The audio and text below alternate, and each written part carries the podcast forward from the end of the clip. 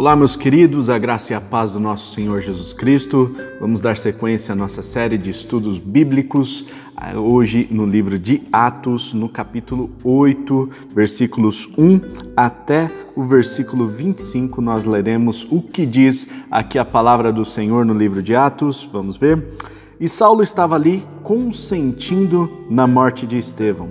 Naquela ocasião desencadeou-se grande perseguição contra a igreja em Jerusalém.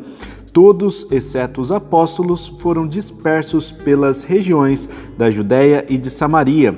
Alguns homens piedosos sepultaram Estevão e fizeram por causa dele grande lamentação. Saulo, por sua vez, devastava a igreja. Indo de casa em casa, arrastava homens e mulheres e os lançava na prisão.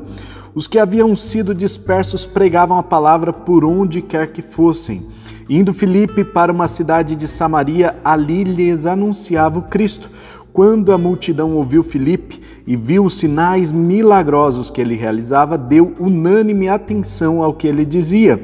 Os espíritos imundos saíam de muitos, dando gritos, e muitos paralíticos e mancos foram curados. Assim, houve grande alegria naquela cidade. Um homem chamado Simão vinha praticando feitiçaria durante algum tempo naquela cidade, impressionando todo o povo de Samaria. Ele se dizia muito importante e todo o povo, do mais simples ao mais rico, dava-lhe atenção e exclamava: Este homem é o poder divino, conhecido como grande poder. Eles o seguiam, pois ele os havia iludido com sua mágica durante muito tempo. No entanto, quando, quando Filipe lhes pregou as boas novas do reino de Deus e no nome de Jesus Cristo, creram nele e foram batizados tanto, tanto homens quanto mulheres. O próprio Simão também creu e foi batizado. E seguia Filipe por toda parte, observando maravilhado os grandes sinais e milagres que eram realizados. Os apóstolos em Jerusalém ouvindo que Samaria havia aceitado a palavra de Deus, enviaram para lá Pedro e João. Estes, ao chegarem, oraram para que eles recebessem o Espírito Santo, pois o Espírito ainda não havia descido sobre nenhum deles. Tinham apenas sido batizados em nome do Senhor Jesus. Então Pedro e João lhes impuseram as mãos e eles receberam o Espírito Santo. Vendo Simão que o Espírito era dado com a imposição das mãos dos apóstolos, ofereceu-lhes dinheiro e disse: Deem-me também este poder para que a pessoa sobre quem eu puser as mãos receba o Espírito Santo. Pedro respondeu: Pereça com você o seu dinheiro. Você pensa que pode comprar o dom de Deus com dinheiro?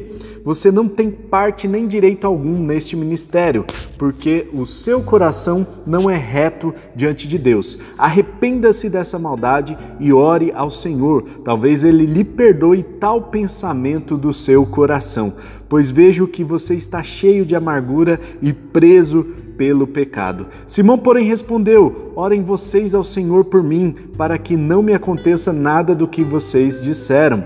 Tendo testemunhado e proclamado a palavra do Senhor, Pedro e João voltaram a Jerusalém pregando o evangelho em muitos povoados samaritanos. Meus irmãos, nós vemos aqui o final do relato da morte de Estevão e nós vemos um, uma coisa interessante aqui. Saulo, aquele que é, era fariseu, um mestre da lei, líder, um, provavelmente líder ali da sua sinagoga, ele estava consentindo na morte de Estevão. E diz a palavra do Senhor que as testemunhas deixaram seus mantos aos pés de um jovem chamado Saulo.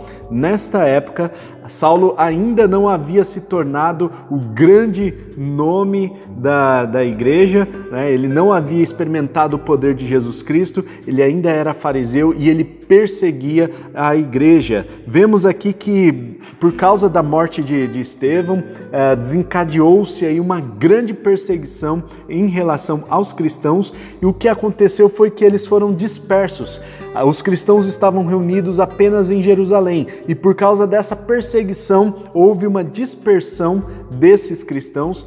Isso fez com que esses cristãos pregassem o evangelho em outras localidades, em todo o mundo antigo. Aonde os cristãos iam, eles levavam essa mensagem, as boas novas do evangelho, e muitas pessoas passaram a crer. Ou seja, Enquanto Satanás manda ali uma perseguição pensando que, iriam vencer, que iria vencer os cristãos, na verdade, ele fez com que a igreja se espalhasse ainda mais. Na verdade, o que aconteceu foi que os cristãos pregaram ainda mais o evangelho. Meus irmãos, por mais que Satanás tente atrapalhar a expansão do evangelho. O que acontece é que ele acaba servindo de utilidade pública. É isso mesmo, ele acaba servindo a Deus, ele trabalha para que o crescimento da igreja aconteça. Afinal, Satanás está sujeito também ao nosso Deus. E por isso, nada foge do controle de Deus. Por mais que situações ruins venham a acontecer, ninguém deseja uma perseguição,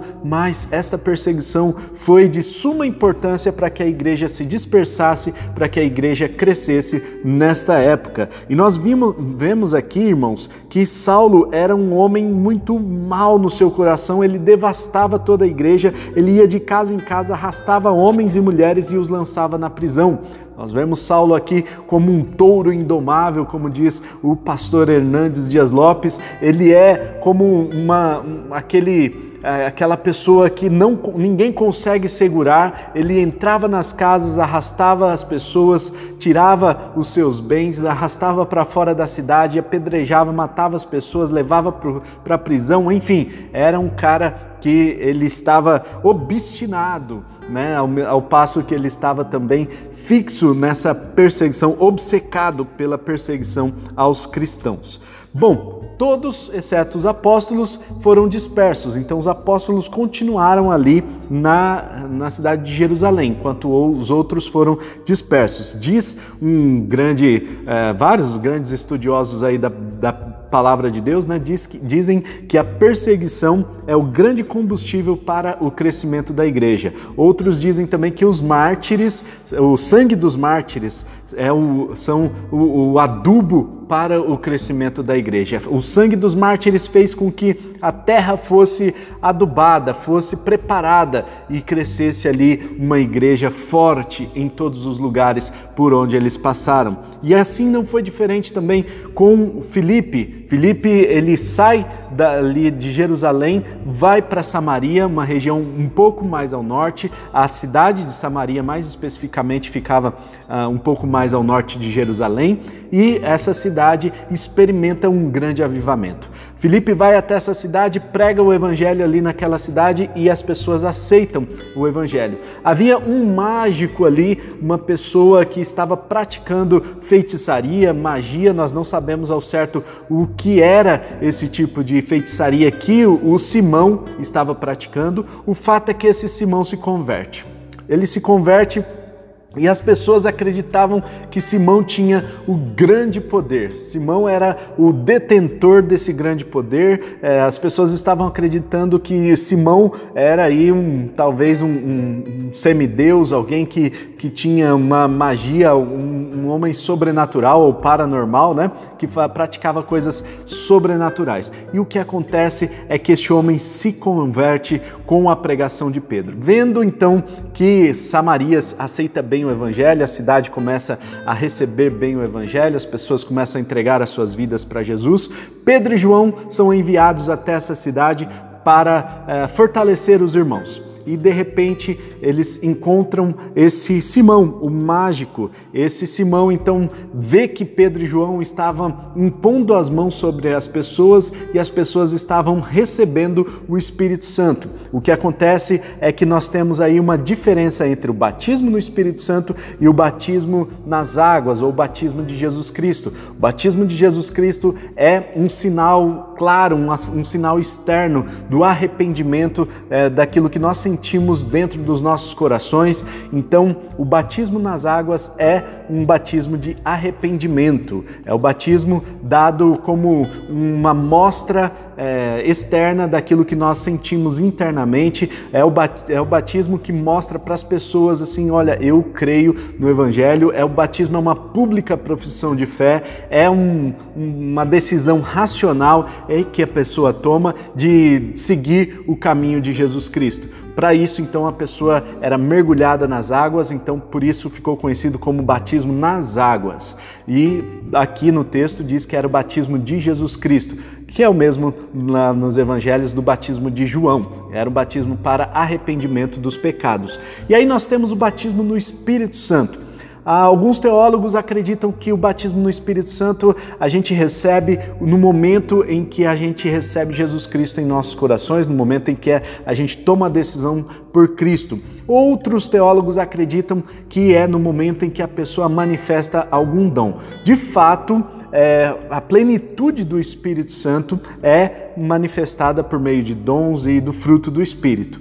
Mas o batismo no Espírito Santo tem aí algumas nuances que deixa em aberto para a gente essa possibilidade de que as pessoas recebessem por meio da imposição de mãos ou por meio também da da, da sua profissão de crer com o coração e professar com seus lábios a fé no Senhor Jesus. Ou seja, nós temos essa abertura dupla aqui na palavra de Deus, para que é, a questão não seja fechada, para que a gente não coloque o Espírito Santo numa caixinha e creia que ele age apenas de uma forma. O Espírito Santo ele tem liberdade, ele é uma pessoa e ele tem liberdade para agir na vida das pessoas conforme ele bem entende. Portanto, ele pode agir na vida de uma pessoa, entrando na vida dela no momento em que ela professa uh, publicamente a sua fé, no momento em que ela crê no Senhor Jesus, ela abre o seu coração para que ele entre e ela e o Espírito Santo também pode atuar manifestando dons e o fruto do Espírito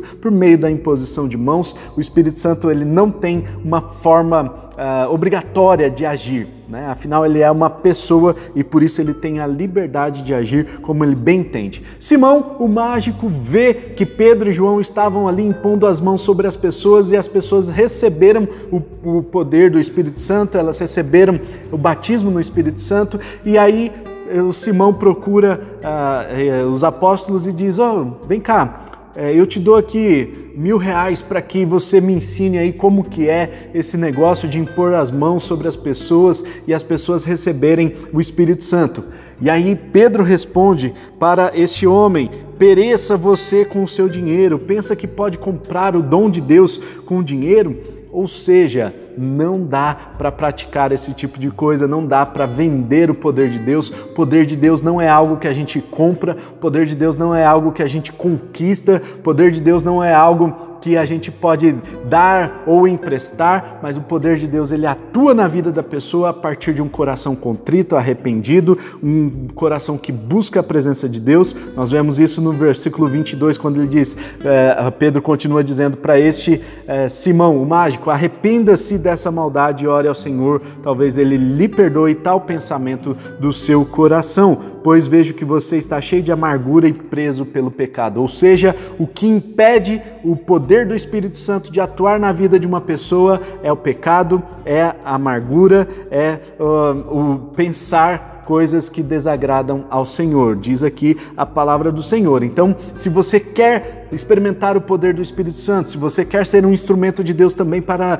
ministrar o batismo no Espírito Santo na vida de outras pessoas, você precisa se consagrar. Você precisa, nós precisamos, né? Nós precisamos nos consagrar. Nós precisamos buscar mais o Espírito Santo. Nós precisamos mais é, é, colocar as nossas vidas em santidade e livrar, nos livrar-nos da, da amargura de todo pecado e assim o Espírito Santo vai agir nas nossas vidas. Não é com dinheiro. Afinal, é, Deus ele tem essa prerrogativa, né? essa, é, ele é uma pessoa ele não, e ele pode é, escolher muito bem a forma de agir. Né? Então, o Espírito Santo, ele não age conforme a nossa vontade, mas ele age conforme a sua própria vontade e ele, ele já determinou aqui, ele já predeterminou que onde tem pecado, onde tem amargura, ele não vai agir, ele não vai é, derramar o seu poder sobre a vida de outras pessoas. Então, nós precisamos buscar o Espírito Santo se nós quisermos experimentar esse grande poder nas nossas vidas. Se você quiser hoje experimentar esse poder, você tem que buscar mais o Espírito Santo, buscar mais consagração, se livrar de toda amargura, se livrar de todo pecado e continuar firme nos caminhos do Senhor. Esta prática de compra do, do dom de Deus, né? E afinal é, ele não conseguiu comprar aqui, né? Pedro já impôs o respeito ali ali, né? Falou, não, é, dá para fazer isso. Mas existe uma prática na igreja é, que é conhecida como compra de cargos, né, ficou conhecida como simonia. E simonia é relativo aqui a Simão, o mágico, por causa desse ato de Simão de tentar comprar o poder de Deus, a prática de comprar cargos eclesiásticos, cargos dentro da igreja, ficou conhecida como simonia. Muita gente tenta comprar com dinheiro, vai lá, coloca o dinheiro na conta de um presbítero, de um, de um pastor, para se manter no cargo, para ter uma função uh, ou um cargo dentro da igreja, e isso, essa prática é condenável pela palavra de Deus, e nós vemos que essa prática se chama simonia por causa de Simão, o mágico, de Atos capítulo 8. Vamos orar, meus irmãos? Pai Celestial, muito obrigado pelo dia de hoje, obrigado por esse estudo bíblico, obrigado a Deus porque o Senhor nos revela o modus operandi do Senhor que não, não é conforme a nossa vontade, mas é, é, conforme a sua liberdade e que o Senhor, ó Deus, tenha liberdade para agir nas nossas vidas. Nós queremos nos livrar de toda amargura, de todo pecado que nos rodeia, de todo pecado que está dentro dos nossos corações. Queremos buscar a, a tua santidade, ó Deus, para que possamos experimentar o poder do teu Espírito Santo fluindo nas nossas vidas, para que também possamos, ó Deus, manifestar os dons do teu Espírito em nós e também também o fruto do Espírito Santo em cada um de nós. Pai, que o Senhor derrame do teu Espírito sobre as nossas vidas, que hoje o poder do Senhor esteja conosco, para que sinais, maravilhas e o poder do Senhor esteja, uh, Deus, operando nas nossas vidas muitos milagres e nós possamos ver com os nossos próprios olhos a manifestação da tua presença. Que o Senhor nos abençoe e nos direcione em nome de Jesus. Amém e amém. Amém, meus irmãos. Que Deus abençoe lembre-se de compartilhar esse vídeo com todas as pessoas que precisam ouvir essa mensagem. Quem sabe compartilhando essa mensagem chegue até algum coração que está desanimado, desamparado, precisando de uma palavra de ânimo, precisando de uma direção para a sua vida e essa palavra pode ser para essa pessoa. Não se esqueça de se inscrever no nosso canal, ativar o sininho para ficar por dentro das novidades e nós temos aqui devocionais praticamente todos os dias. Esses estudos bíblicos estão sendo uma bênção. Um forte abraço, tamo junto e tchau!